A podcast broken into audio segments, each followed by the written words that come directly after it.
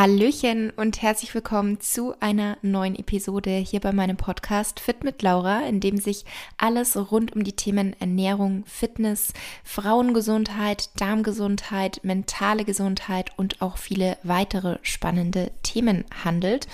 Und heute geht es um das Thema Atmung. Ich hatte Timo Niesner zu Gast. Timo ist Atemexperte, Mentaltrainer und Business Coach und hat ein Ausbildungssystem zur Atmung gegründet. Darüber wird er euch gleich auch noch selbst etwas erzählen. Und wir haben über das Thema Atmung gesprochen. Es war ein unglaublich interessantes und spannendes Gespräch. Ich hoffe, es gefällt euch genauso gut, wie es mir gefallen hat. Unter anderem haben wir eben auch über die Rolle der Atmung im Sport Sport, bei der Verdauung und natürlich auch beim Thema Stress gesprochen und über verschiedene Atemtechniken.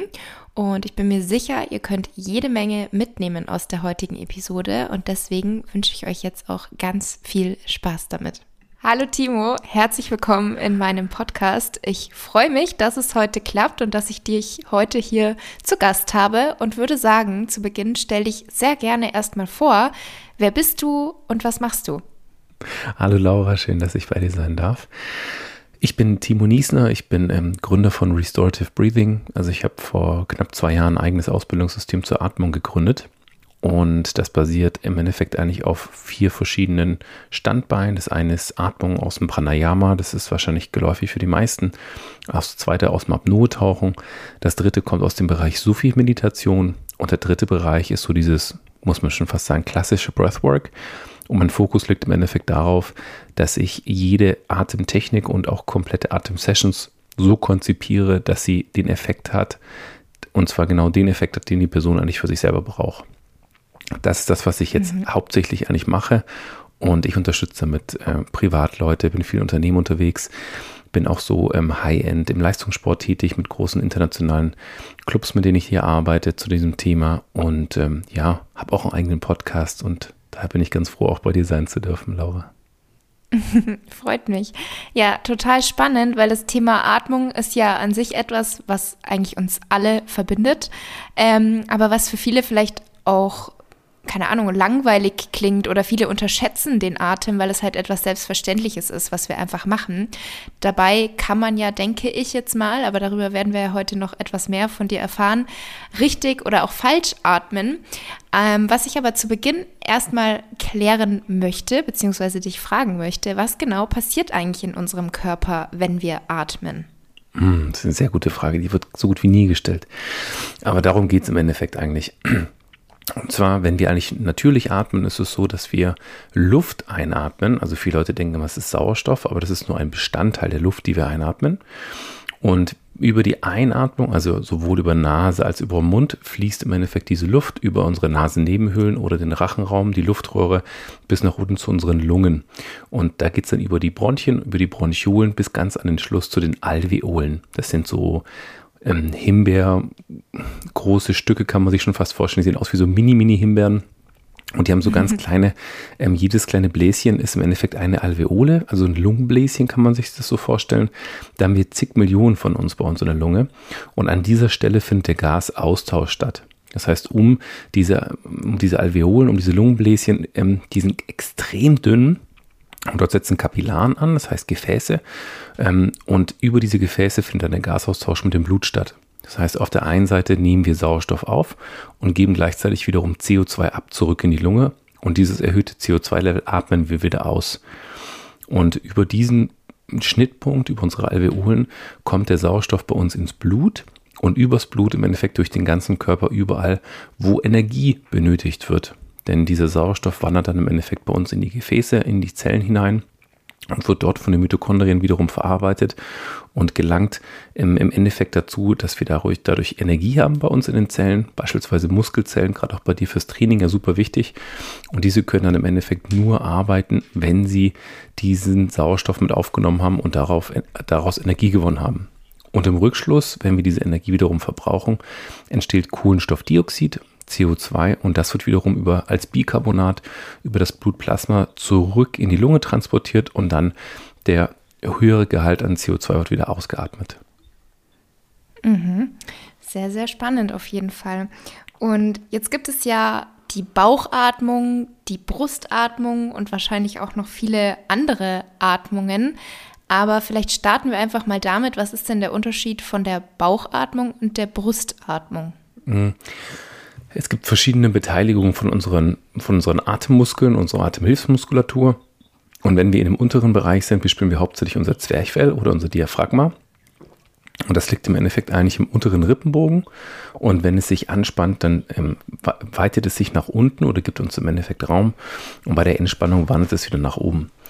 Und wenn wir eigentlich nur mit unserem Zwerchfell primär versuchen zu atmen, dann hebt sich eigentlich nur unser Bauchraum oder dieser 360-Grad-Blick um unseren Bauchraum herum. Das heißt auch zu unseren schwebenden, fliegenden Rippen auf den Seiten. Auch hier hebt sich unser Bauchraum, also eher so die Flanken und auch der untere Rücken hebt sich. Das ist der Idealfall. Das schafft so gut wie niemand, außer man hat trainiert.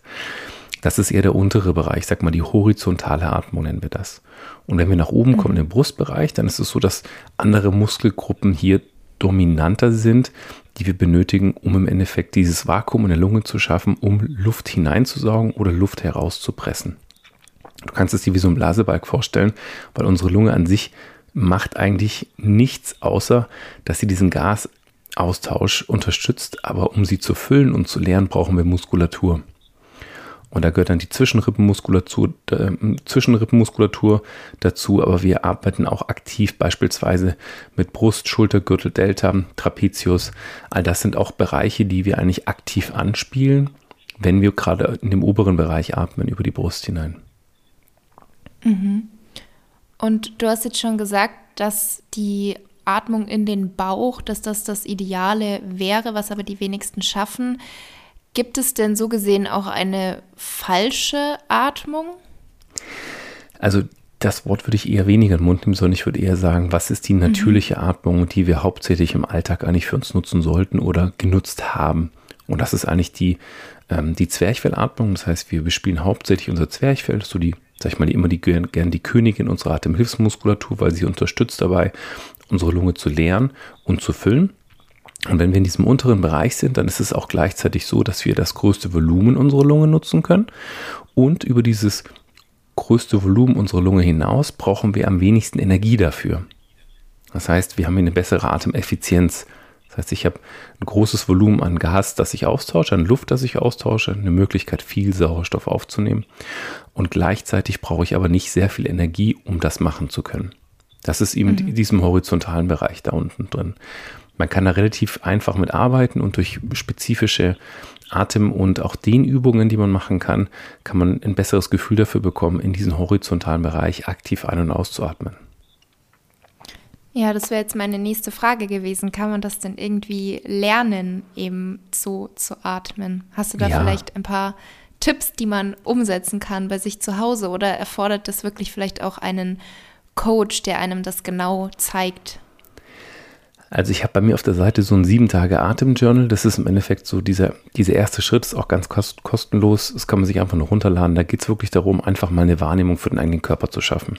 So, das ist immer der erste mhm. Schritt. Das ist ganz, ganz wichtig. Und wenn ich diese Wahrnehmung für den eigenen Körper habe, dann kann ich auf Grundlage dessen wiederum mit diesen verschiedenen Bereichen spielen. Also ich spiele eigentlich immer so mit fünf Bereichen der Atmung. Hauptsächlich ist es erstmal der, der Bauchbereich, unser Zwerchfell, mit dem wir spielen, der horizontale Bereich, der untere Rücken, der obere Rücken und der Brustbereich. Das sind so diese fünf Bereiche, die ich ungefähr habe. Und wenn ich erstmal diese Wahrnehmung bekomme für meine Atmung, wie kann ich mit ihr arbeiten, wie kann ich sie aktiv für mich anspielen, dann kann ich auch wiederum durch spezifische Restriktionen der Bereiche, die ich vielleicht gerade nutze, andere Bereiche öffnen. Das bedeutet zum Beispiel, wenn ich jetzt ähm, unbedingt durch die Brust eigentlich einatmen möchte, weil ich ein starker Brustatmer bin, kann ich aber diese Funktion in der Brust verringern, dass ich eigentlich durch die Brust aktiv nicht einatmen kann, weil ich sie wie zuschnüre. Und dadurch komme ich aber an den Punkt, dass ich in den oberen Rücken beispielsweise einatmen kann. Hm? Und damit ist es eigentlich relativ einfach möglich, ähm, schon zu arbeiten und ein Gefühl dafür zu bekommen und dann im Endeffekt auch viel also was tatsächlich immer ein großes Thema bei der Atmung ist, ist auch der mentale Zustand.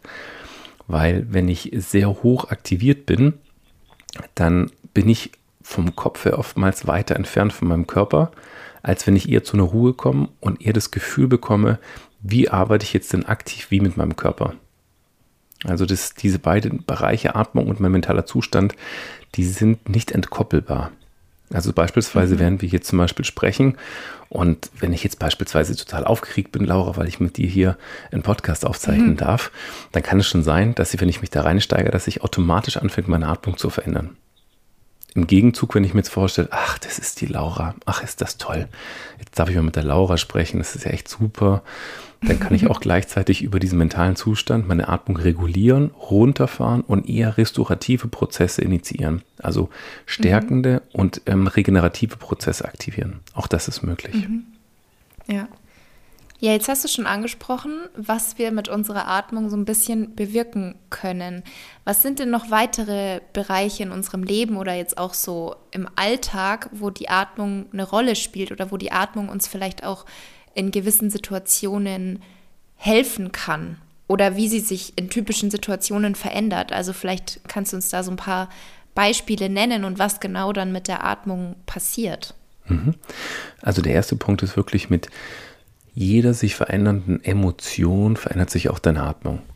Also wenn du jetzt Schmetterlinge im Bauch hast, dann verändert sich deine Atmung auch automatisch. Oder gleichzeitig, wenn du in Momenten der Angst bist, dann verändert sich die Atmung auch nochmal anders. Und in jeder Situation, in der wir eigentlich sind, versuchen wir unseren Körper über die Atmung auch ideal auf diese Situation anzupassen. Jetzt Beispiel, du bist bei dir im Training und du hast ein, so ein High-Intensity-Workout zum Beispiel, dann versuchst du ja eigentlich im Endeffekt alles in kurzer Zeit aus dir rauszuholen. Und dein Körper sagt dann, mhm. oh, hoher Stressfaktor. Jetzt müssen wir mal Gas geben, ja, da wird dann Cortison, Adrenalin ausgeschüttet. Der Körper kriegt mal so einen richtigen Stress-Push, was dosiert für den Tag okay ist, das ist gar kein Thema. Und so ähm, ist es auch so, dass die Atmung sich beschleunigt, dass die Atmung nach oben geht, dass wir anfangen, im Idealfall primär in der Nasenatmung zu bleiben oder auch dann switchen zur Mundatmung. Das ist zum Beispiel bei einer sehr hohen Aktivierung. Wenn ich jetzt aber beispielsweise eher mich deaktivieren möchte, dann versuche ich wiederum aus der Brust rauszukommen, versuche mir in den Bauch reinzugehen und versuche somit diese regenerativen Prozesse zu initiieren. Gerade wenn die Leute mit mir sprechen und sagen, ja, ich möchte im Sport meine Leistung steigern und Leistung steigern, wie muss ich atmen? Und sie denken immer, jetzt sage ich ihnen sofort, ja, bei dem und dem musst du so und so atmen, um mehr Kilos zu drücken oder schneller zu laufen oder länger tauchen zu können oder was auch immer. Aber wenn ich den Finger wirklich so in die Wunde reinlege, dann geht es eigentlich darum, dass wir gut regenerieren. Weil mhm. um meinen Trainingsimpuls für mich ideal nutzen zu können, brauche ich eine gute Regeneration, um den nächsten Trainingsimpuls ein bisschen höher zu stellen und somit mehr Leistung an mich bringen zu können. Das ist der eine Bereich, wenn wir rein physiologisch zum Beispiel sprechen. Jetzt gibt es auch noch andere Komponenten, wie beispielsweise emotionale Blockaden. Also nicht nur Emotionen, die ich beispielsweise ausspiele, sondern auch Emotionen, die in mir drin sind, die ich aber nicht unbedingt haben möchte. Oder Themen, die vielleicht auch von anderen Menschen kommen, die nicht von mir kommen. Also hier gibt es auch die Möglichkeit, auf unser emotionales Erfahrungsgedächtnis zurückzugreifen oder man kann auch sagen auf unser Unterbewusstsein und diese Themen aus dem Unterbewusstsein nach oben zu holen und sie versuchen eben nicht auf mentaler Ebene zu verarbeiten, sondern auf rein physiologischer Ebene zu verarbeiten. Auch das ist möglich. Das geht dann mit einer sehr hochintensiven Atmung, um dort hineinzukommen. Nicht um diese, durch diesen ganzen Prozess hindurchzugehen, sondern primär in diesen Prozess hineinzukommen. Und dann kann man viele Sachen sehen, kriegt so psychedelische Zustände, kann viele Farben sehen, kann gefühlt ein bisschen durch die Zeit reisen, kann es kann sich anfühlen, als würde man fliegen. Man kann aber auch ganz, ganz heftige Momente erfahren, wo man ähm, ja auch körperlich extrem anfängt zu frieren oder sich auch wirklich mit seinen aktiven ähm, Ängsten ähm, konfrontieren darf. Das ist ein Bereich. Oder wir arbeiten nur mit dem Thema funktionelle Atmung, wo es darum geht, wie bespiele ich welche Bereiche, was wir vorhin schon gesagt haben, ähm, in meinem Körper, wie kann ich aktiv in meiner Atemhilfsmuskulatur arbeiten, wie kann ich meine vitale Kapazität und damit auch meine totale Lungenkapazität vergrößern. Da arbeiten wir mit den Bereichen Location of Motion, Range of Motion. Das kennst du ja bei dir aus dem Sport genauso, wo es auch um Beweglichkeit mhm. beispielsweise geht. Oder noch ein Bereich, was wir noch machen können über die Atmung, ist, dass wir die Gase in unserem Körper verändern, also so ein bisschen die Biochemie verändern, indem wir beispielsweise mit einem Dreieck an Gasen arbeiten, Stickstoffmonoxid, Kohlenstoffdioxid und Sauerstoff. Und da können wir mit diesen Gasen versuchen zu spielen, dass wir beispielsweise eine bessere CO2-Toleranz bekommen.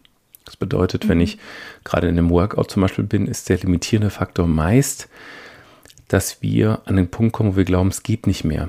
Und die Atmung ist oftmals eben nicht optimal und dann geht die Herzfrequenz an ein Limit nach oben, wo wir dann einfach aussetzen.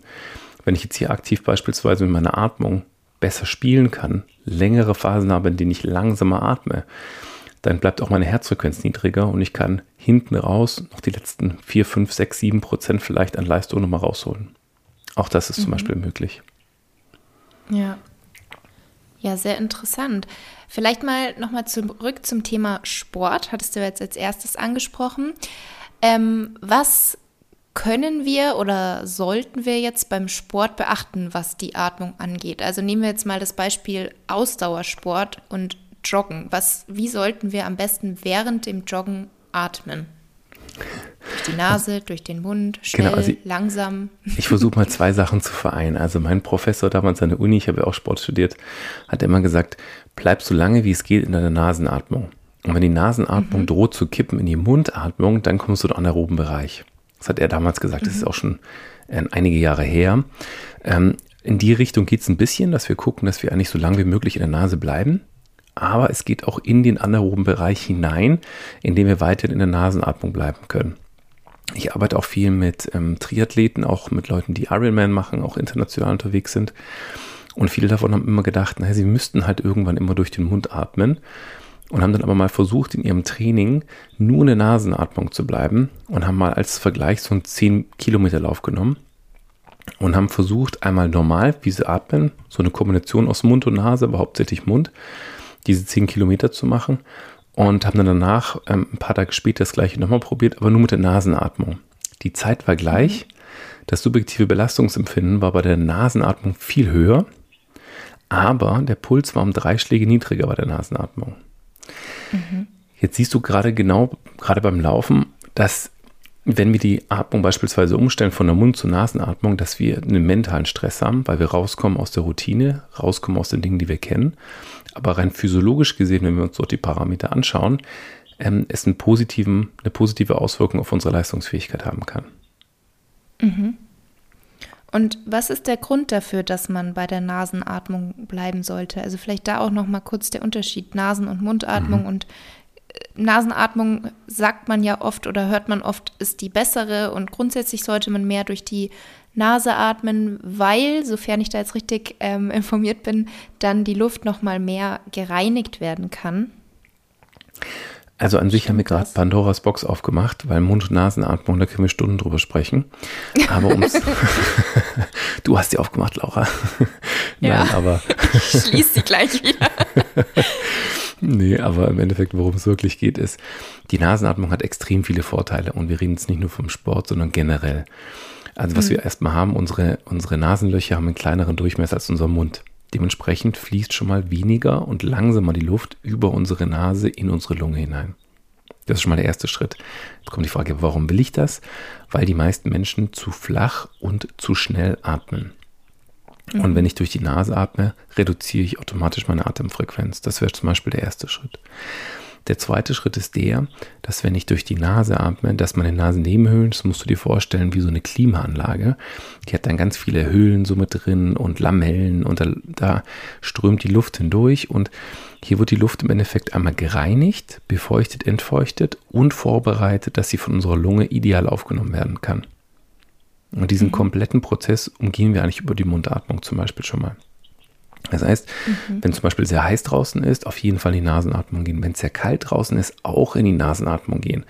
Nach spätestens zehn Atemzügen fühlt sich die Nasenatmung viel, viel leichter und ganz natürlich an. Und wenn ich hier mit reinkomme, dann ist es auch so, dass ich auch über die Ausatmung, also gut klar, Nasenatmung ist nochmal eine riesen Virenschranke beispielsweise.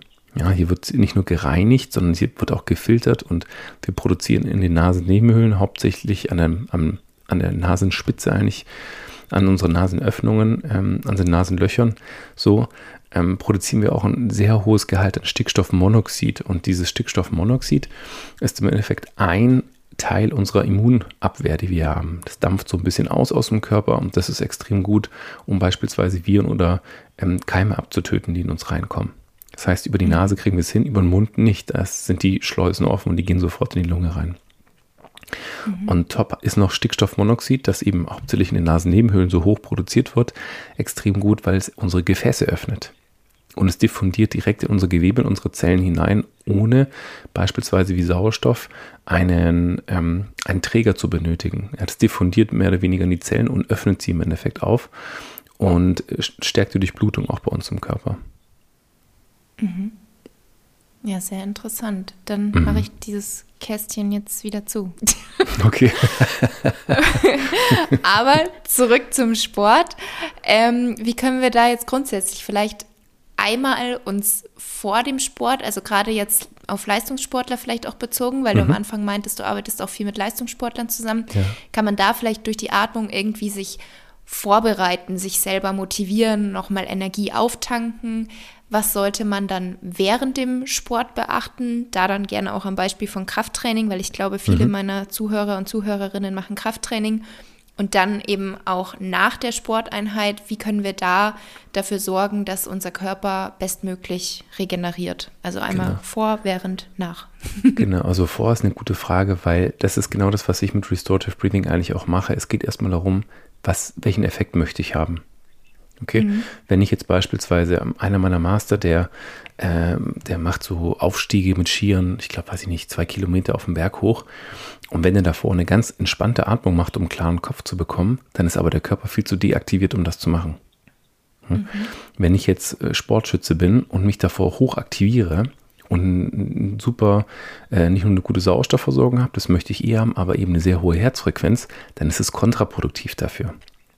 Jetzt gehen wir mal einfach in Kraftsport rein, nehmen das mal, das mal als Beispiel. Wir gehen in mhm. so ein äh, High-Intensity-Workout rein und äh, wir starten halt morgens um sieben schon und sind noch ein bisschen lethargisch, weil wir aus der Nacht rauskommen. Da geht es dann darum, zum Beispiel, bevor ich jetzt ins Workout reingehe, mich erstmal ein bisschen zu aktivieren. Und da arbeite ich dann beispielsweise mit vollen und tiefen Atemzügen. Das heißt, auch die Atemhilfsmuskulatur zu aktivieren, mit meinem Zwerchfell aktiv zu spielen und zu versuchen, dass ich wirklich tief einatme und auch gleich gleichzeitig wieder tief ausatme. Und wenn ich jetzt hier eine leicht höhere Frequenz damit hinbekomme, vielleicht 15 Atemzüge pro Minute oder maximal 20, wo ich aber wirklich voll und tief atme, dann wird mein Körper komplett aktiviert. Das heißt, ich fahre komplett mhm. nach oben. Und somit bin ich dann auch sehr präsent in diesem Moment. Und das möchte ich eigentlich haben, um dann eine gewisse Leistungsfähigkeit auch für mich abrufen zu können. Das wäre davor. Während dem, dem Workout und während dem Training könnte ich immer versuchen. Kur mein, kurze, ja? kurze Zwischenfrage. Und sollte man dann gleich lang ein- und ausatmen oder sollte man länger einatmen als ausatmen, um mhm. den Körper da zu aktivieren? Spielt das, das auch nochmal eine Rolle? Genau, das ist eine gute Frage. Da kann man sich auf die Regel 2 zu 1 konzentrieren für die Aktivierung. Das bedeutet über zwei Schritte ein und über einen Schritt aus. Oder mhm. eine Frequenz zu wählen, zu sagen, ich atme über vier Sekunden ein und über zwei aus zum Beispiel. Und das mhm. ist immer eine aktivierende Atmung, die ich dann habe. Wichtig dabei ist aber mhm. wirklich diesen funktionellen Aspekt nicht aus den Augen zu verlieren und immer zu sagen, ich möchte in die tiefe Atmung, also wirklich runter in die horizontale Atmung und dann erst anschließend nach oben. Weil die meisten mhm. Leute fangen in der Brust an zu atmen und limitieren sich somit mit, ihrer, mit ihrem Atemvolumen, weil sie dann in diese tiefen Bereiche gar nicht mehr reinkommen. Das heißt, wir müssen unten anfangen, sonst kommen wir eigentlich da gar nicht mehr rein. Also anschließend, mhm. ich kann es, du kannst den Test zum Beispiel bei dir auch selbst machen, wenn du dich hinsetzt, kurz die Augen schließt und versuchst mal nur durch die Brust einzuatmen, dass sich deine Schulter und deine Brust heben. Dann hältst du kurz die Luft an und jetzt atmest du noch mehr ein und füllst deinen Bauch. Schade, dass wir jetzt kein mhm. Bild von dir haben, weil das geht nämlich nicht. Und dann gucken die Leute meistens, sind am Grinsen. Ja, vielleicht kannst du noch eins aufnehmen, wenn du das machst. Und das ist tatsächlich ja. der Punkt, weil es geht nicht. Wir kommen da nicht mehr unten rein. Und somit vergeuden wir, ich würde fast sagen, über die Hälfte unseres Atemvolumens, wenn wir nur in der Brust bleiben. Und ja. wenn wir eben aktivieren wollen, dann versuchen wir diese, das komplette Lungenvolumen auszureizen und anzuspielen. Das wollen wir machen. Mhm. Okay. Dann weiter mit während. Dann weiter während, okay. und ähm, während dem Workout, wir sind jetzt in einem Krafttraining, versuchen wir primär auch in der Nasenatmung zu bleiben. Mhm. Mhm. Weil wir auch in einem Krafttraining nicht eine konstante hohe Belastung haben, sondern wir haben immer Zwischenpausen. Ja, du machst jetzt zum Beispiel ein Set, dann machst du eine kurze Pause. Und jede Pause sollte dazu da sein, um sich gut zu regenerieren. Und wenn ich mhm während diesem Set arbeite beispielsweise oder auch wenn ich auf dem Fahrrad bin, ja, oder auch wenn ich, weiß ich nicht, 20 Minuten am Fahrradfahren bin oder auf dem, wenn ich am Rudern bin oder was auch immer, immer darauf achten, dass ich nur die Muskulatur nutze, die ich auch gerade wirklich brauche. Viele Menschen tendieren dazu, in diesen Workouts den ganzen Körper anzuspannen, den sie aber gar nicht benötigen. Und die Quintessenz des Ganzen ist, wenn ich meine Bauchmuskulatur nicht unbedingt komplett angespannt haben muss, dann lasse ich sie lieber leicht locker, dass ich überhaupt in diese tiefe Atmung reinkomme. Weil wenn ich meine Bauchmuskulatur anspanne, limitiere ich automatisch das Schwingen meines Zwerchfells. Mhm. Das heißt, das ist wichtig und in den Pausen, wenn du jetzt eine Minute Pause hast oder 30 Sekunden, gucken, dass du dich auch hier nicht hinsetzt, sondern dass du dich eher bewegst, dass du aufrecht stehst, in der Nasenatmung bist und versuchst, so tief wie möglich einzuatmen und so langsam wie möglich auszuatmen. Weil dieser Prozess unterstützt automatisch die Regeneration wieder und gibt dir die Möglichkeit, in diesen Zwischenphasen, die du hast, besser zur Luft zu kommen. Vom Gefühl her. Mhm. Mhm, mhm. Sehr interessant. Mhm. Das heißt, das gleiche gilt dann auch nach dem Training, da tief ein- und ausatmen und den Körper aufrecht halten? Oder gibt es da dann nochmal speziellere Tipps, dass ich Da geht es dann nochmal weiter. Fördern. Genau, aber kurz danach mhm. würde ich mhm. genau das Gleiche auch empfehlen, dass du nach dem Training dich auch nicht hinsetzt. Ich sehe das immer, dass die Leute dann in sich zusammenfallen nach dem Training, setzen sie sich hin, dann ähm, haben sie noch eine Restriktion eigentlich ihre, ihres Bauchraums und können somit gar nicht in eine tiefe Atmung reinkommen. Immer sind viel am Reden, sind somit in der Mundatmung, sind oben in der Brust mit drin und anstatt diesen regenerativen Prozess sofort zu starten für den Körper, bleibt der Körper im Anschluss immer noch sehr hoch aktiviert, weil er immer noch einem Stressmodus ist. Der Körper ist in der falschen Haltung, ich bin in der Mundatmung, ich rede zu viel, ich atme zu flach durch die Brust und das hält uns immer noch im sympathischen Nervensystem. Und es unterstützt uns noch nicht dabei, dass die Verdauung angeregt wird. Es unterstützt uns nicht dabei, dass unser Körper anfängt zu regenerieren, dass unsere Herzfrequenz nach unten geht. Und genau das wollen wir aber haben. Wir wollen, wenn das Workout vorbei ist, wollen wir runterfahren. Wir wollen mhm. runterfahren und wir wollen unserem Körper die Möglichkeit geben, sich wieder zu regenerieren. Denn das ist das, was er benötigt. Und was wir dazu haben wollen, ist auch gleichzeitig, dass er eine bessere Durchblutung hat bei uns im Körper. Also wir fördern die Durchblutung dadurch, dass wir tiefe, aber sehr langsame Atemzüge machen für uns. Und dann unsere Atmung komplett ändern, zum Beispiel von, ähm, was ich vorhin gesagt habe, 2 zu 1, 2 ein, 1 aus. Das bedeutet eine Aktivierung.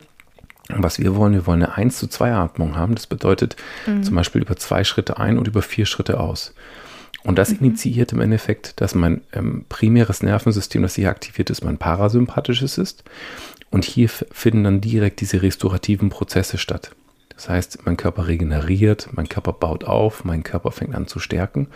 Und gleichzeitig ist es auch so, je langsamer ich atme, aber tiefer, desto besser wird mein Körper mit Sauerstoff versorgt, weil ich gleichzeitig an CO2 gewinne bei mir im Blut und dieses erhöhte CO2-Level bei mir im Blut unterstützt die Sauerstoffabgabe, ähm, also die Trennung von Sauerstoff und Hämoglobin in meine Zellen.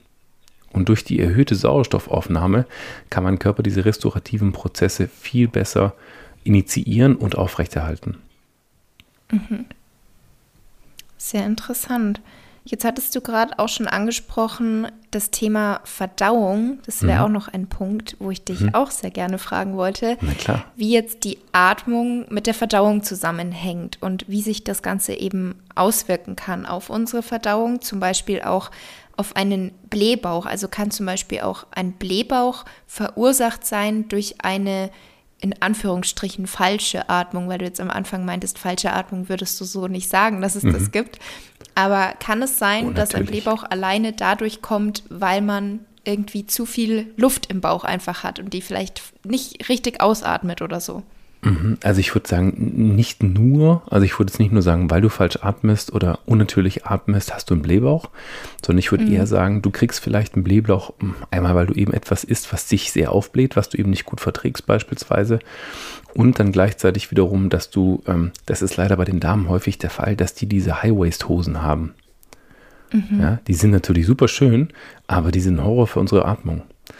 Weil ja. ähm, wenn diese, wenn die einfach auch zu eng sind, ich kenne einige Leute, die damit arbeiten, die sind auch super schön, ähm, aber die sie dann leicht nach unten beispielsweise mal beugen. Also dass man sie so ein bisschen nach unten klappt, weil das exakt der Bereich ist, den wir für uns nutzen wollen, um diese horizontale Atmung für uns zu nutzen. Da müssen wir wirklich reinkommen. Mhm. Und wenn ich den aber restriktiere, also wenn ich eine Restriktion rausmache mit meiner Hose oder den Gürtel trage, dann komme ich in diesen Bereich nicht rein und atme eben hauptsächlich flach durch die Brust. Und mhm. ähm, es gibt ja so ganz, ganz schöne Schaubilder, wie man das sieht. Wenn mein Zwerchfell anfängt zu arbeiten, dann fängt es an, meine kompletten inneren Organe zu massieren. Das ist wie eine muskuläre Massage mit jedem Atemzug. Wenn ich aber die Bauchmuskulatur anspanne oder den Bauch nach innen ziehe, dann kommt es nicht dazu. Hm? Das heißt, wenn das nicht passiert, dann habe ich auch Schwierigkeiten, beispielsweise morgens meinen Stoffwechsel anzuregen, meine Verdauung anzuregen. Ähm, und das muss nicht sein. Also es reicht, eine spezifische Atemübung morgens zu machen, um eine Aktivierung deiner Verdauung hervorzurufen. Und ja, also wenn Leute Schwierigkeiten haben, morgens aufs Klo zu gehen, dann ist es nach fünf Minuten erledigt dieses Thema. Das ist gar kein Ding. Ich mache da so Kurse und ich sage auch, es ist kein Thema. Wenn ihr müsst, dann geht ihr einfach. Und 10% der Leute gehen spätestens nach fünf Minuten aufs Klo. Weil es mhm. einfach, weil es einfach ein Teil des Ganzen ist. Und ähm, so im Leben auch, also ich bin jetzt kein Spezialist drin, aber wenn ich mir das jetzt herleite, hat es auch viel damit zu tun, dass im Endeffekt einmal eine Unverträglichkeit beispielsweise herrschen könnte oder dass die Verdauung einfach nicht gut angeregt wird. Und da kann man sich anschauen, wenn ich eine gut funktionierende Verdauung habe, wie lange dauert es, dass das, was ich esse, wieder rauskommt. Und wenn ich jetzt beispielsweise stressige Situationen habe oder in der Arbeit viel los ist oder privat irgendwas nicht so gut läuft, dann ist es ja oftmals so, dass dieser Prozess gehemmt ist und dass ich statt 24 Stunden vielleicht 48 oder 72 Stunden brauche, bis all das durch mein System durchgelaufen ist. Und das mhm. wiederum zeigt uns auch, dass wir zu sympathisch aktiviert sind. Also unser sympathisches Nervensystem ist zu dominant, weil das wiederum stoppt diese Verdauungsprozesse bei uns im Körper. Mhm. Und wenn ich diese Prozesse anregen möchte, geht es auch darum, dass ich eher dieses 2 zu 4, also 1 zu 2 Atmung mache, in diese tiefen Atemzüge für mich hineinkomme und ganz aktiv in diesen restaurativen Modus hineinkomme. Und in diesem Modus habe ich eine viel bessere Verdauung, eine viel bessere Durchblutung und ja, der ganze Körper fängt an zu regenerieren, auch mental. Ja. Ja, total spannend. Also auch gut dein Beispiel mit der engen Kleidung oder mit der engen Hose, weil ich glaube, das ist zum einen ein Problem, gerade bei vielen Frauen, was du angesprochen hast, mhm. oder auch unabhängig davon, ob man jetzt eine enge oder hohe Hose anhat oder nicht, glaube ich, dass auch viele den ganzen Tag versuchen, den Bauch so ein bisschen einzuziehen. Ja. Ähm, was natürlich auch dazu führt, dass man nicht tief ein- und ausatmet, sondern halt immer so eine flache Atmung hat. Ja. Ähm, ja, sehr spannend. Ja, ist Jetzt bei den Männern aber auch, auch der Fall, wenn sie beispielsweise lange im Büro sitzen oder am, ich kenne es bei mir selbst auch am Schreibtisch, und dann zwinge ich mich so ein bisschen alle halbe Stunde halt aufzustehen, eine Runde zu gehen, auf meine Atmung zu achten, was zu trinken, äh, mich ein bisschen zu bewegen, woanders hinzuschauen und dann mich erst wieder hinzusetzen. Mhm. Ja. Jetzt hast du schon angesprochen gehabt, die 2 zu 1 und die 1 zu 2 Atmung. Mhm ähm, was man ja jetzt schon mal als Atemtechnik bezeichnen könnte, würde ich jetzt einfach mal behaupten. Ja. Aber es gibt sicherlich noch jede Menge weitere Atemtechniken. Eine, die vielleicht auch viele kennen, ist zum Beispiel ja die 478 Atemtechnik. Vielleicht kannst du uns mal so ein paar geläufige Atemtechniken, die du persönlich eben auch sehr gut findest, mhm. ähm, näher bringen und vielleicht auch sagen, in welchen Situationen die hilfreich sein könnten. Mhm. Also was du auch meinst, alles was wir zählen, ob es eine 1 zu 2, eine 2 zu 1 Atmung ist, ist im Endeffekt immer eine, eine Regulation unseres, ähm, unserer Atemgeschwindigkeit. Weil wir haben eigentlich nur mhm. zwei Parameter, mit denen wir arbeiten bei der Atmung. Das eine ist die Atemtiefe und das andere ist die Atemgeschwindigkeit. Das ist das ABC der Atmung, muss man so mal so sagen, ja. Also die zwei Sachen, wenn ich mit denen aktiv arbeiten kann und spielen kann, dann ist das die Grundlage, um alle möglichen Techniken für mich und alle möglichen Varianten zu nutzen. Das mhm. Wichtige ist bei all diesen Übungen, dass ich erstmal lerne, diese fünf Bereiche meiner Atmung aktiv anspielen zu können. Ja, das ist ein bisschen wie, ähm, wenn ich jetzt von Atemtechniken spreche, dann ist eher so die Frage, möchte ich eine Person, die zwei Krücken hat und nicht auf beiden Beinen stehen kann, beibringen, wie sie schneller mit Krücken läuft. Das wäre dann das, wenn ich mhm. ihnen nur Techniken an die Hand gebe, oder möchte ich ihnen erst, mhm. sie erstmal unterstützen dabei, auf beiden Beinen zu stehen und dann kann sie noch viel schneller laufen, als mit je, je mit Krücken möglich wäre für sie. Hm? Mhm. Also deswegen, das ist der erste Schritt. Und um natürlich im Podcast kann man natürlich jetzt auch nichts direkt vorzeigen, ähm, den Leuten direkt was mitzugeben, ist genau das, was du auch gesagt hast. Wir können versuchen, unsere Atmung einmal zu verlangsamen, ob es eine 4, 7, 8 beispielsweise ist oder ob es ein Box Breathing ist. Das bedeutet, ich atme ein, halte die Luft an, atme aus und halte die Luft an. Also wenn ich das jetzt sage, mache ich gerade so eine Box mit meinen Händen, so ein, so ein Quadrat. Und mhm. ähm, auch da gibt es ganz viele verschiedene Varianten. Also eine meiner Lieblingsübungen ist die, dass ich im Endeffekt die Atmung verlangsame durch so eine Übung und gleichzeitig alle Gefäße öffne. Vielleicht auch, wenn du viele weibliche Zuhörer hast mit kalten Händen und kalten Füßen, ist das die perfekte Übung. Die kann man machen, um mhm. sich einmal zu regenerieren, also runterzufahren, das sind die Aktivierungsübungen und gleichzeitig die Gefäße so zu öffnen, dass Hände und Füße warm werden. das ist ein Teil der Tumoratmung, nennt man die. Aber die hört man meistens draußen nicht, sondern immer nur die Hyperventilation. Was wir hierbei machen ist, wir atmen über vier Schritte. Das heißt, wir atmen ein, wir halten die Luft an, wir atmen aus und halten wieder die Luft an. Das sind diese vier Bereiche. Dann versuche ich für mich erstmal so langsam und so tief wie möglich einzuatmen, wie es geht. Zum Beispiel über vier Schritte oder über vier Sekunden oder fünf Sekunden. Also atme ich ganz tief ein von unten nach oben.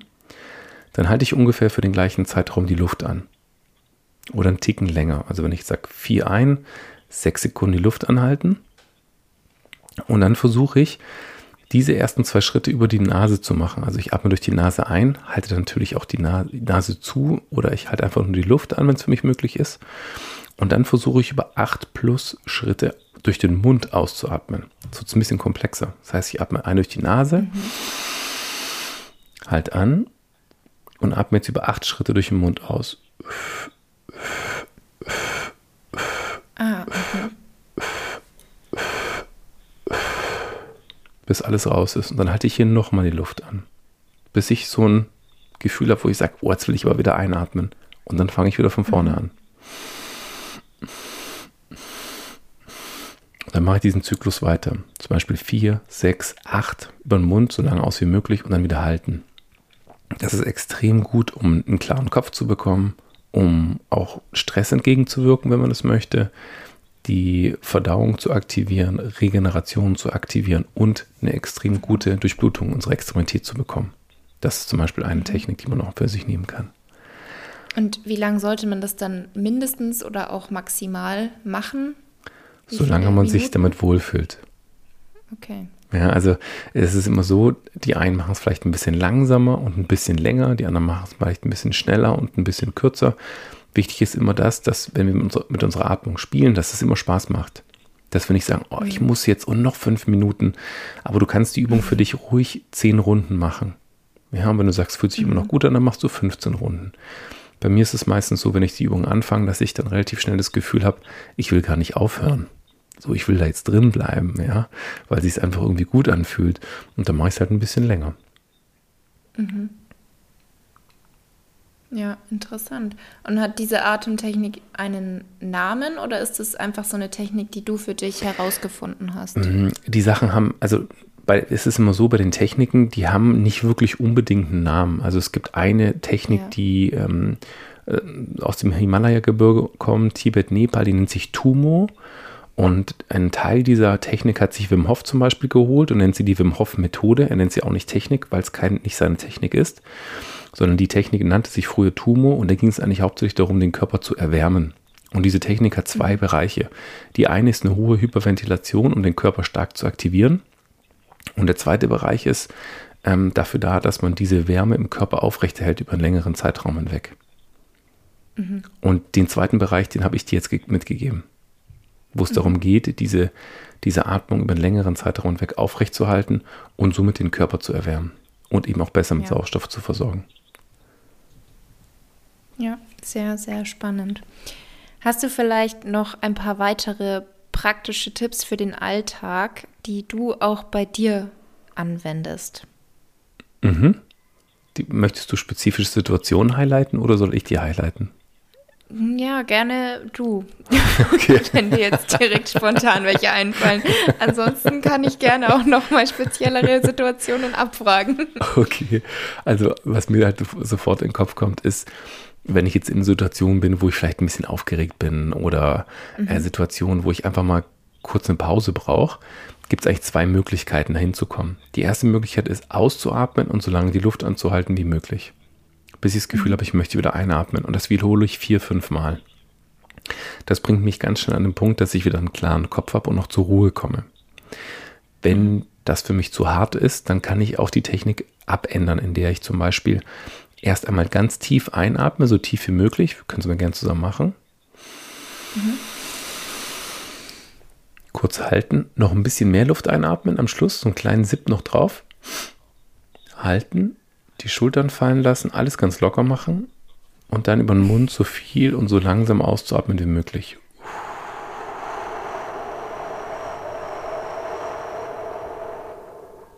Bis alles raus ist.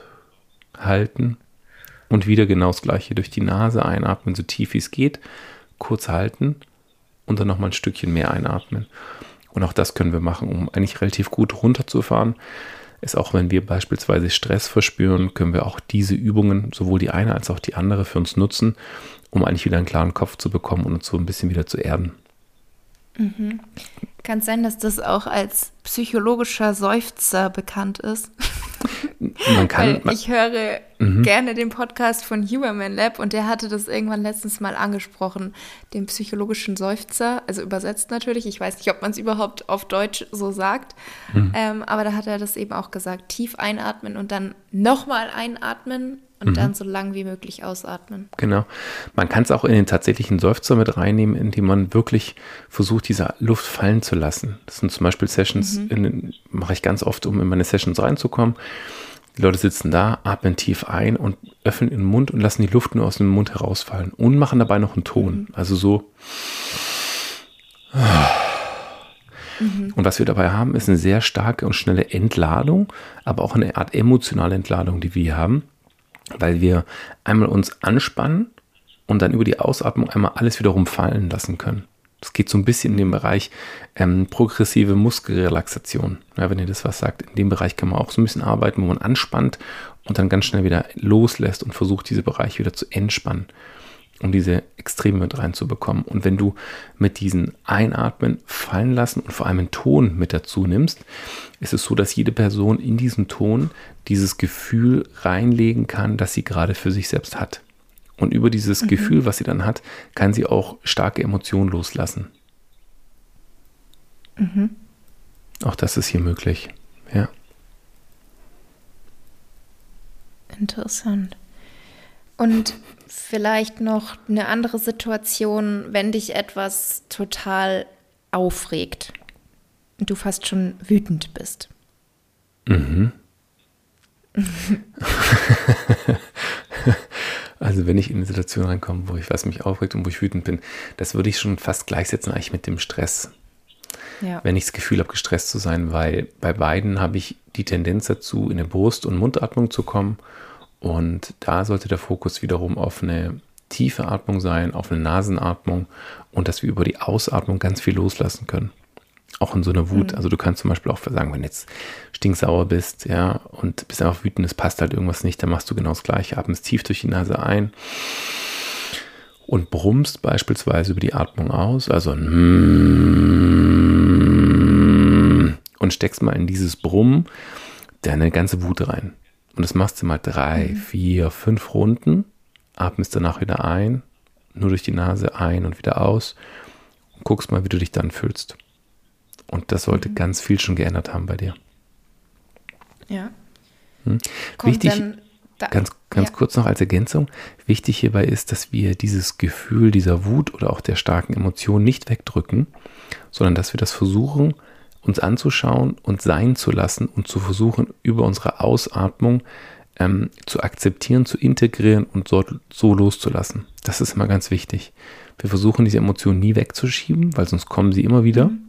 sondern wir versuchen sie aufzunehmen und über dieses beispielsweise Ausbrummen versuchen wir sie zu akzeptieren, wie sie sind und sie loszulassen. Mhm. Ja, sehr interessant. Und weil du jetzt meintest, dass wir eben durch Töne beim Ausatmen diese Emotionen loslassen können, mhm. kommt dann daher vielleicht auch dieses Om, was wir alle kennen von Yoga oder Meditieren, hat das vielleicht auch damit irgendwas zu tun? Kann man, kann man, kann man damit reinnehmen? Es ist eigentlich so, dass ähm, es ist so, dass viele Religionen oder auch ähm, spirituelle Glaubensrichtungen sich einer Sache äh, bei der Atmung sehr zunutze machen, und zwar die Regulierung der Atmung. Und mhm. zwar gibt es so eine Art goldenen Schnitt bei der Atmung, das ist eine gewisse Frequenz ungefähr von 5,5 Atemzügen pro Minute. Und wenn wir auf diese 5,5 Atemzüge pro Minute kommen, kommen wir in einen extremen Ruhemodus für uns hinein. Ja, da gibt es solche Sachen mhm. wie kohärentes Atmen oder auch andere Bereiche, die ähnlich sind, wo es dann darum geht, dass man ungefähr immer alle fünf Sekunden ein- und ausatmet. Und wenn man diesen Schnitt hat, 5,5 pro Minute, und sich das mal anschaut, gibt es ganz viele Religionen oder wie gesagt spirituelle Glaubensrichtungen, bei denen ganz viele Lieder oder vielleicht auch so ein Aum, ja, dazu tendieren, wenn man das längere Zeit macht oder auch singt, beispielsweise in Halleluja, dann ist man genau auf diesen 5,5 Atemzügen pro Minute. Es gibt in ganz, viel, ganz vielen verschiedenen Religionen und deren wichtigen Lieder. Und mhm. was wir damit verbinden, ist im Endeffekt ein Wohlgefühl. Und das muss jetzt nicht unbedingt mit dem Glauben zu tun haben, aber hat primär auch was mit unserer Atmung zu tun, dass wir damit unser, unser Wohlbefinden und unser körperliches System so regulieren, dass wir in ein Wohlgefühl hineinkommen. Also, mhm. um auf die Frage zurückzukommen, ja, das kann auch sein, weil dieses ähm, ein langer Brummton ist. Und ähm, es gibt viele Bereiche, die unser parasympathisches Nervensystem aktivieren können. Und unter anderem ist es dieses Brummen. Wenn wir es auf die Spitze treiben wollen, gibt es eine schöne Übung im Pranayama, bei dem wir noch unsere Ohren und Augen verschließen und dann ausbrummen. Und uns vorstellen, mhm. wir sind eine Biene beispielsweise oder eine Hummel oder eine Wespe. Mhm. Hm? Ja, das können wir auch machen. Und so sind wir mental an einem anderen Punkt und haben verschiedene Triggerpoints bei uns im Körper, die wir aktivieren, um im Endeffekt diese restaurativen Prozesse zu initiieren. Mhm. Ja, total interessant. Also, wenn jetzt immer noch manche dabei sind, die das Thema Atmung nicht spannend finden, dann weiß ich auch nicht weiter. Vielleicht noch als allerletzte Atemtechnik oder Atemtipp, wenn man merkt, man kann sich nicht mehr konzentrieren, ähm, möchte jetzt auch nicht unbedingt noch einen Kaffee trinken oder so, sondern möchte einfach versuchen, mit der Atmung wieder in den Fokus zu kommen. Was kann man da vielleicht machen? Vielleicht auch während einer Prüfung oder so, dass man sich davor okay. echt nochmal so richtig konzentrieren kann. Mhm. Also das Beste ist natürlich Schlaf. Es geht nichts über Schlaf. Ja und diesen Schlaf zu initiieren. Ich glaube, das ist klar, was während der Prüfung jetzt nicht so ideal ist. Ich glaube, das wolltest du ja. jetzt nicht hören, sondern äh, wenn du, wenn du in der Prüfung bist, auch tatsächlich den Fokus auf die Atmung zu richten, weil die Dekonzentration beziehungsweise dieses Gefühl, nicht konzentriert zu sein auf das, was ich mich konzentrieren möchte, viel auch damit zu tun haben kann, dass ich in eine Hyperventilation übergehe. Das heißt, in eine sehr flache mhm. Mund- und schnelle Atmung und Brustatmung reinkomme. Und das ist auch ein Bereich, in dem unser Körper sofort reagiert mit so einer Art ähm, Angstzustand. Ja, stell dir mal vor, du bist in der Prüfung mit drin und dann kommen zwei, drei Fragen, die nicht so gefluppt haben und du siehst, die Zeit läuft dir ab und wo sind die guten Fragen? Ich brauche noch ein paar Punkte. Mhm. Und eigentlich in dem Moment, wo du das Gefühl hast, schneller machen zu müssen, mach langsamer. Gibt es einen schönen Spruch mhm. im Englischen, when you think you have to speed up, slow down und ja. dir einfach 30 Sekunden mal nur Zeit nehmen, die Augen zu schließen, sich auf deine Atmung zu konzentrieren, in diesen tiefen Bereich deiner Atmung reinzukommen, in die Nase zu kommen, danach wieder die Augen zu öffnen und dann wieder weiterzumachen. Hat was damit zu tun, dass wir das CO2-Level bei uns im Körper erhöhen durch eine sehr stark verlangsamte Atmung, dadurch Gefäße aufgehen und unser Gehirn mit Sauerstoff besser versorgt wird. Also rein physiologisch gesehen ist es auf jeden Fall auch hier so zu sehen, dass wir über eine verlangsamte Atmung zu einem klareren Kopf und bis hin sogar zu einem Flow-Zustand kommen können. Mhm. Ja, sehr interessant. Ich weiß noch, dass ich damals, wenn ich irgendwie vor einer Prüfung mich konzentrieren wollte, ich habe immer in meinem Kopf so einen Achter gemalt. Ob das mhm. tatsächlich was gebracht hat, weiß ich nicht. Aber dann hat man ja automatisch noch mal kurz sich gesammelt, die Augen geschlossen wirklich auch noch mal anders geatmet, als wenn ja. man jetzt die Augen auf hätte und noch irgendwie mit dem Partner irgendwas bespricht und hast du das und das gelernt und das und das. Und dann kommt man noch mal kurz zu sich und atmet ja auch automatisch ruhiger und tiefer. dann habe ich da immer diese Achter vor mir gemalt. Super, ist super. Das war immer meine Vorbereitung. Ja, weil die hatte ich auch mental in einen anderen Zustand gebracht. Und dadurch, dass du mhm. die Augen geschlossen hast und an was anderes gedacht hast, an etwas Positives ja. vielleicht, hat dich automatisch an den Punkt gebracht, dass du äh, deine Atmung geändert hast, ohne den Fokus mhm. auf die Atmung schon zu legen. Es gibt auch viele mentale Reisen, die man zum Beispiel machen kann. Ich habe auch eine, eine Session, die heißt Mental Kick. Da nehme ich die Leute primär auf eine mentale Reise mit und lasse sie dann spüren, wie sich ihre Atmung verändert. Mhm. Mhm. Auch das ist möglich, ja.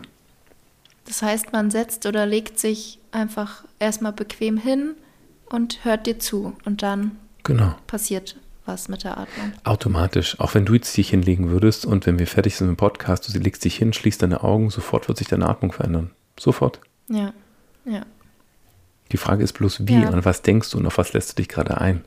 Wenn du dich, mhm. wenn du an irgendwas denkst wie, oh Mist, ich habe was vergessen einzukaufen. Oh Mann, das habe ich auch vergessen. Ich hatte noch einen Termin. Nein, mein mhm, Internet. Mhm. Ja.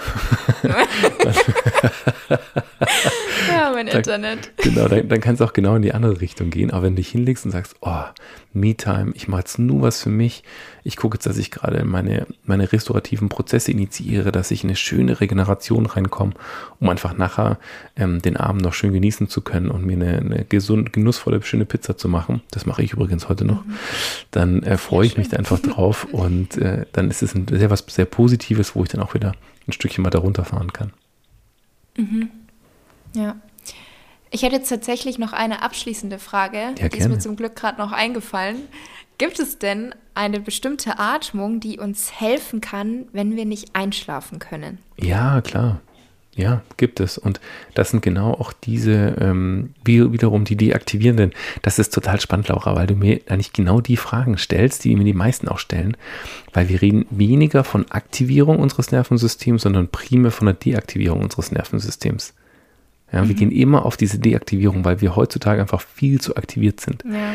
Jetzt möchte ich aber deine Frage beantworten. Wenn du abends einschlafen möchtest, dann geht es auch wieder darum, dass du guckst, dass deine Ausatmung länger ist als deine Einatmung und du versuchst damit auch immer Luftanhaltephasen zu verknüpfen. Ja, im Idealfall öfters mal nach der Ausatmung als nach der Einatmung.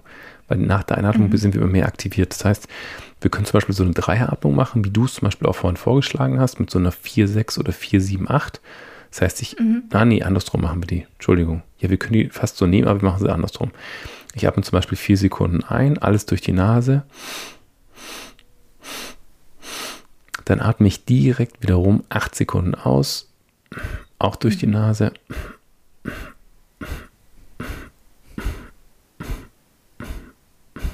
Jetzt halte ich sieben Sekunden lang die Luft an.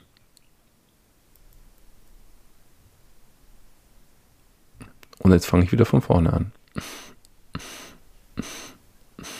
Ja, und ich muss auch nicht in Sekunden rechnen, sondern ich sage immer gerne in Schritten, weil jeder sein eigenes Tempo hat. Und wenn ich das mache, ist es auch wiederum so, dass ich deaktiviere, also meinen Körper. Und was ich jetzt noch äh, mitgeben würde, ist, dass wenn ihr diese Übung machen wollt, um einzuschlafen, versucht über jede Ausatmung euch vorzustellen, was ihr gerade loslassen möchtet. Ein aktives Loslassen, ob das ein Gefühl ist, ob das ein Gedanke ist, ob das ein Thema ist, das ihr beispielsweise gerade habt. Oder ihr habt einfach nur das Gefühl, da muss was weg. Ganz gleich, auch wenn ihr es nicht mhm. definieren könnt, was das ist. Und mit jeder Ausatmung und jedem Loslassen, was wir hier haben, können wir in Stückweise unser Nervensystem immer weiter beruhigen und unsere Herzfrequenz geht Stück für Stück für Stück nach unten. Und durch diese Regulierung meines Nervensystems und die ähm, Reduzierung meiner, meiner Atemfrequenz führt automatisch zu einer Reduzierung meiner Herzfrequenz. Und das bringt, bringt mich an den Punkt, dass ich irgendwann einfach nur noch zack einschlafe. Mhm. Aber wichtig ist dieser mentale Aspekt, dass wir den immer mit reinnehmen, weil sonst ist der Kopf wieder bei irgendeinem anderen Thema. Ja. Ja, gut. Das können direkt mal alle ausprobieren an dem Tag, wenn die Episode hier online geht und uns dann Feedback schreiben, ob sie schneller eingeschlafen sind. Bin ich sonst. gespannt. Ich auch. Okay, dann kommen wir zum Ende, Ende unserer Episode. Es mhm. hat mich sehr, sehr gefreut. Es war sehr spannend heute, dich hier zu Gast zu haben. Sag uns doch gerne abschließend noch, wo man dich finden kann und Genau. Ja, vielen lieben Dank, dass ich da sein durfte. Wo findet man mich? Ähm, entweder meinen Namen googeln, Timo Niesner, oder im Endeffekt Restorative Breathing, restauratives Atmen. Ähm, das ist eigentlich der Kern. Es gibt auf Instagram, wir sind auf, äh, ja, wir haben eine Homepage logischerweise, oder auch im, im Podcast mit mir. Das ist der Atempause Podcast mit Timo Niesner. Ähm, da gibt es auch verschiedene Episoden, nur mit dem Schwerpunkt Atmung. Und auch ähm, gerade wenn ihr einschlafen wollt und loslassen wollt, habe ich auch ein paar Episoden gemacht, wo nur mentale Atemsessions sind, verknüpft mit Atemübungen, wo ich euch komplett anleite, wo ihr nur hinlegen müsst, was wir vorhin angesprochen haben. Für mhm. manche gehen acht Minuten, manche gehen zehn, manche gehen 20 Minuten, wo ihr einfach nur loslassen könnt und euch begleiten lassen könnt. Mhm. Dann genau. vielen, vielen Dank. Hat sehr mich sehr gerne. gefreut. Danke für die Einladung, liebe Laura. Tschüss. Tschüss.